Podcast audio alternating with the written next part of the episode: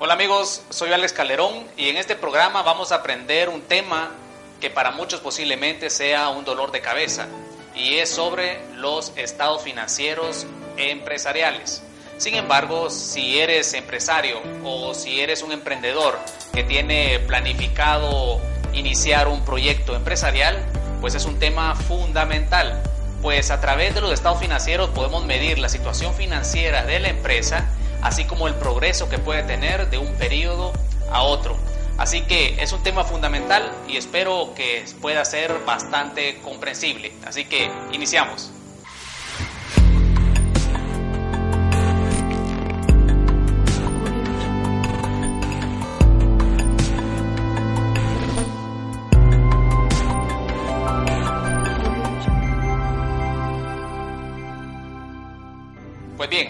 Vamos a iniciar hablando un poco acerca de qué son los estados financieros.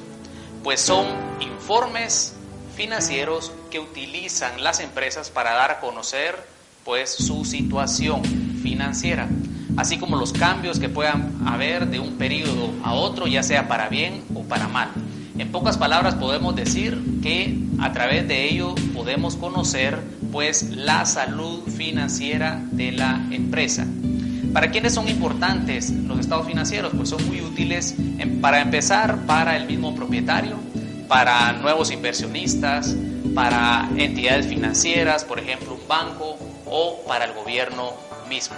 Los estados financieros se encuentran regulados en Guatemala en el decreto 2-70 en su artículo 374, el cual establece que es obligación del comerciante llevar los estados financieros y menciona el balance general y el estado de resultados. Y nos dice que cuando va a iniciar una operación, un comerciante, o por lo menos una vez al año, el comerciante debe de mostrar su situación financiera a través del balance general y a través del estado de pérdidas y ganancias y el cual debe estar firmado por el mismo comerciante y por el contador.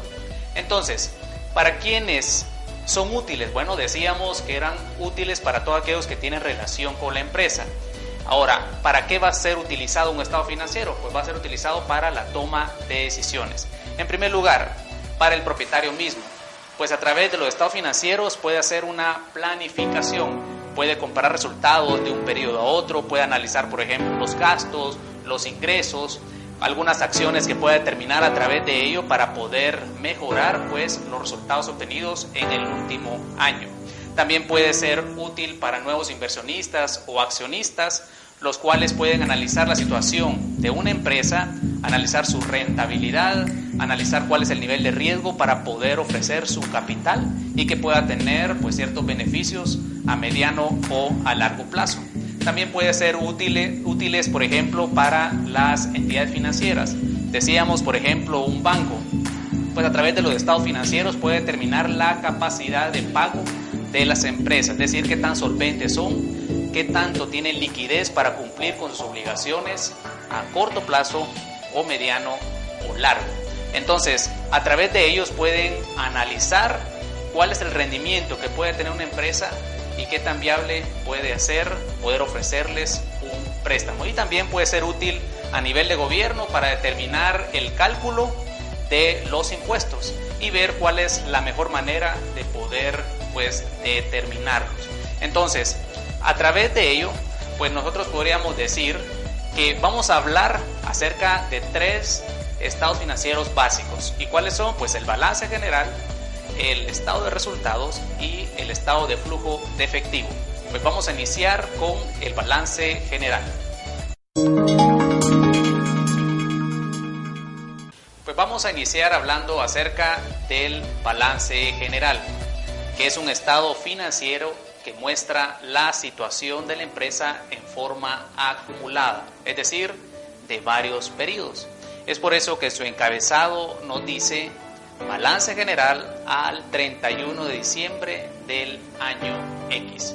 Se le denomina pues balance pues busca determinar un equilibrio entre tres elementos y son los activos, los pasivos y el capital, lo cual eso se conoce como ecuación pues contable.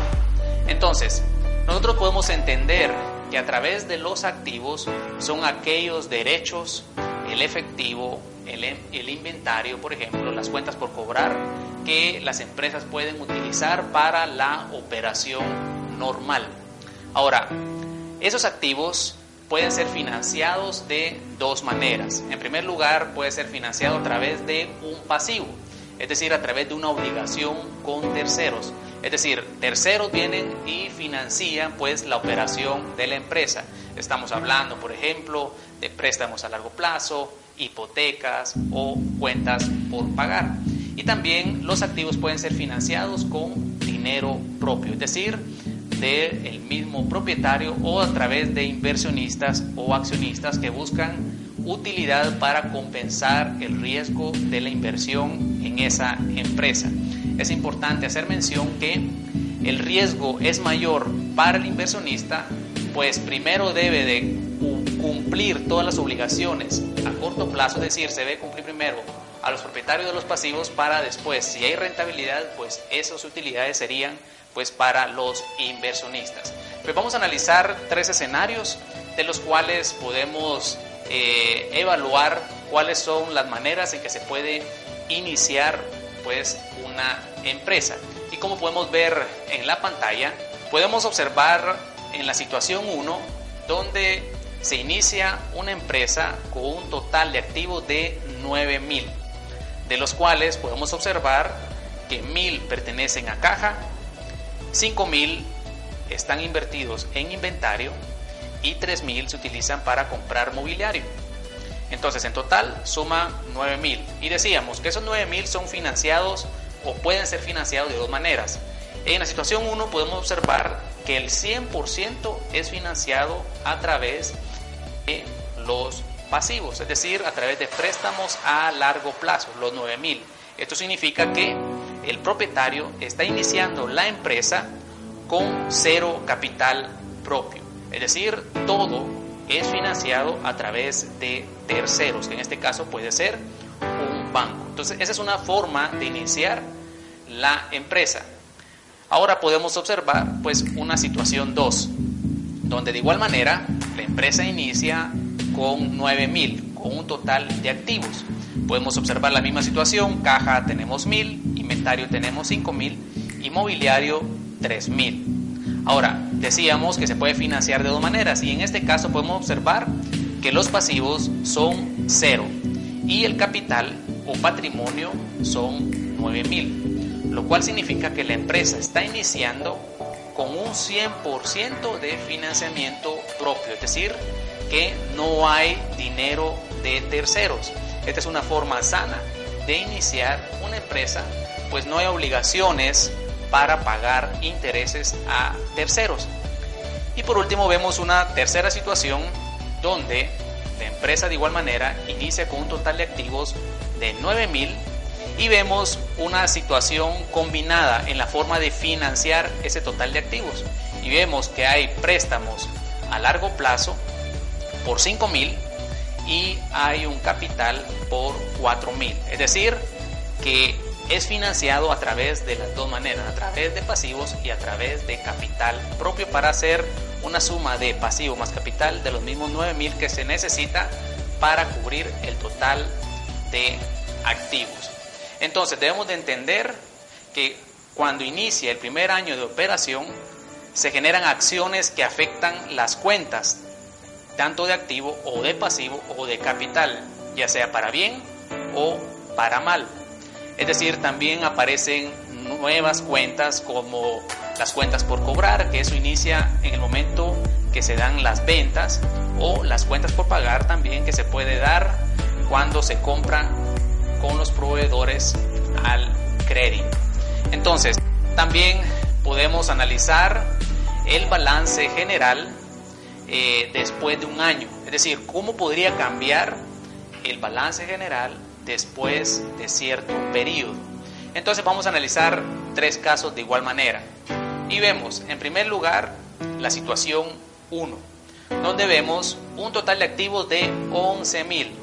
Iniciamos la empresa con 9.000 de activos y ahora tenemos, un año después tenemos 11.000, de los cuales caja tenemos 1500, inventario tenemos 4000, mobiliario ahora tenemos 2500 y las cuentas por cobrar tenemos 3000, lo cual significa que en ese periodo hicimos ventas pues al crédito y lo cual eso nos da un derecho a cobrar como empresa. Y podemos ver también que ahora existen pasivos unas cuentas por pagar de 3000 y préstamos a largo plazo de 7000 y un capital pues de 1000. Entonces eso nos da un total de 11000 para los pasivos el capital. ¿Qué podemos ver entonces en esta primera situación? Podemos observar que las cuentas por cobrar, este caso, aparecen, decíamos, como una venta al crédito. También aparecen las cuentas por pagar, es decir, compramos mercadería al crédito y pues debemos eso a los proveedores. Y vemos que hay un capital de mil, lo cual significa que en ese periodo, en el estado de resultados, pues tuvimos una utilidad de mil. Entonces es una situación normal que se puede dar después del primer periodo. Ahora vamos a, analizar una situación 2. En este caso podemos ver que caja es cero, es decir, no hay efectivo al final de ese periodo. Inventario tenemos 4000, mobiliario tenemos 2500 y cuentas por cobrar tenemos 4500 para un total de activo de 11000.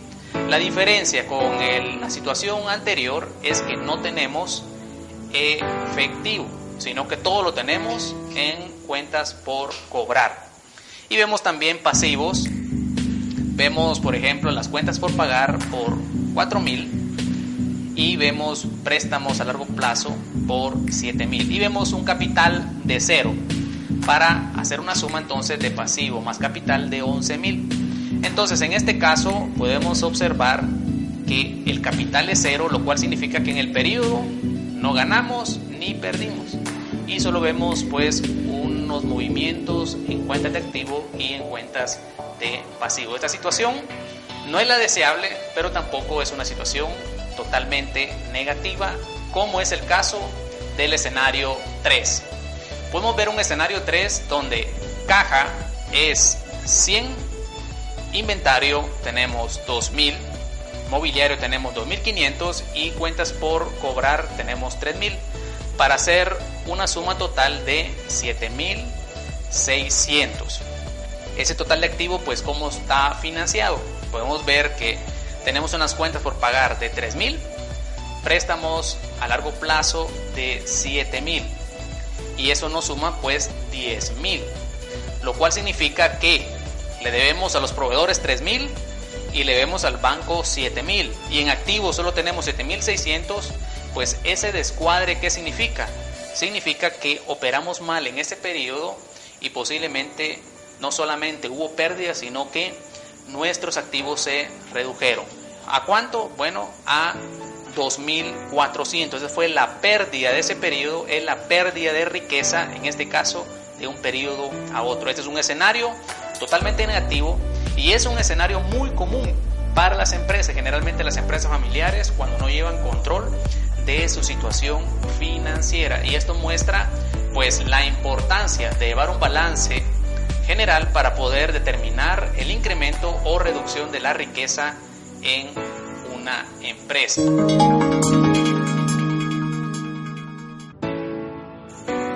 Vamos a hablar acerca del estado de resultados, el cual es un informe financiero que muestra la gestión de la empresa en un periodo determinado, el cual es generalmente de un año. Generalmente en su encabezado se muestra estado de resultados del 1 de enero al 31 de diciembre del año X, es decir, muestra un periodo de inicio y muestra un periodo final y mide pues la gestión en ese periodo. Es decir, nos muestra qué tan eficiente y eficaz ha sido el empresario para generar rentabilidad en un periodo determinado. ¿Cuál es la composición de un estado de resultados? Pues es simple. Tenemos ventas, tenemos costos y gastos y por último, tenemos la utilidad. Pues las ventas, pues definitivamente son aquellas que se dan dentro de ese periodo. No importa si son al crédito o al contado, deben ser registradas pues en el estado de resultados. Eh, los costos, pues generalmente son aquellos pagos directos que se hacen al proveedor. Es decir, son aquellos costos de los productos vendidos. Y los gastos generalmente son aquellos pues que se pagan en un periodo determinado, ya sea semanal, quincenal o mensual y que afecta pues el estado de resultados. Y por último tenemos la utilidad neta, que es el resultado de las ventas menos los costos y menos los gastos. Entonces, la utilidad depende mucho pues del margen bruto y del margen neto que pueda ofrecer los productos que se están ofreciendo en la empresa. Vamos a analizar dos escenarios para poder entender un poquito más acerca del estado de resultados. Por ejemplo, podemos observar en la pantalla, podemos ver una situación donde hay un nivel de ventas de 5.000, los costos fueron de 3.000, 5.000 menos 3.000 nos genera una utilidad bruta de 2.000, hay una cantidad de gastos de 1.000 y eso nos da una utilidad neta pues de 1.000. Pues nosotros podemos interpretar esos, esos estados financieros o el estado de resultados de forma porcentual. Pues todo depende de las ventas, es decir, todo parte de las ventas. Entonces, 5.000 representa el 100% de las ventas. De esos, pues 3.000 son los costos de esos productos. Eso significa que representa el 60%. De esos hay una utilidad bruta de 2.000 lo cual representa un 40% de margen bruto.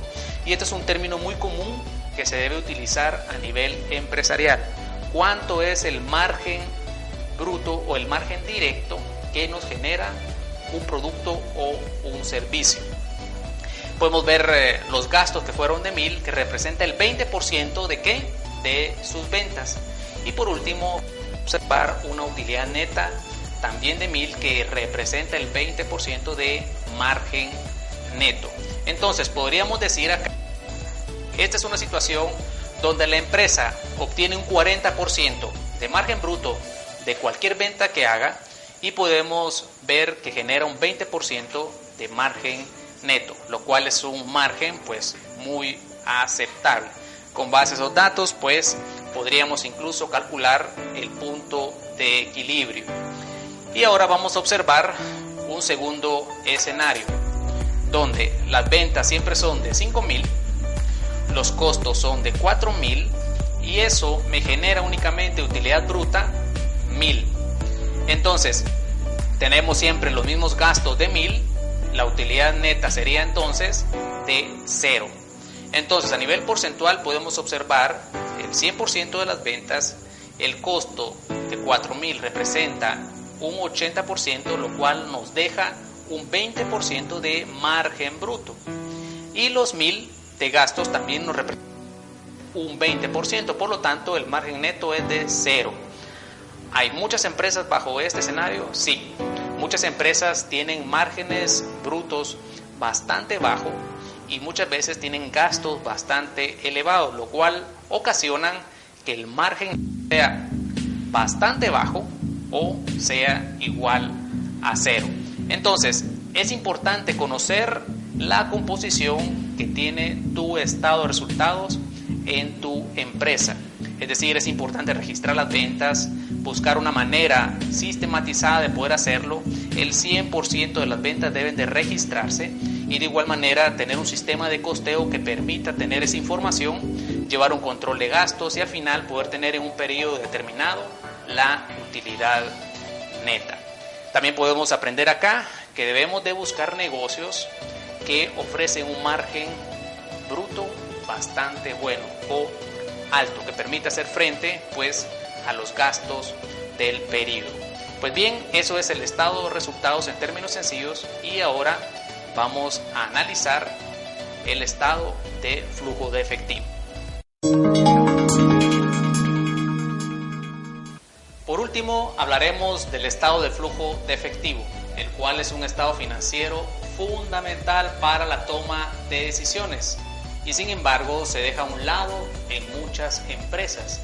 Y sí es tan importante que la falta de control del efectivo hace que muchas empresas puedan tener pérdidas y eso lo pueda llevar a la quiebra. Entonces, ¿qué es el estado de flujo de efectivo?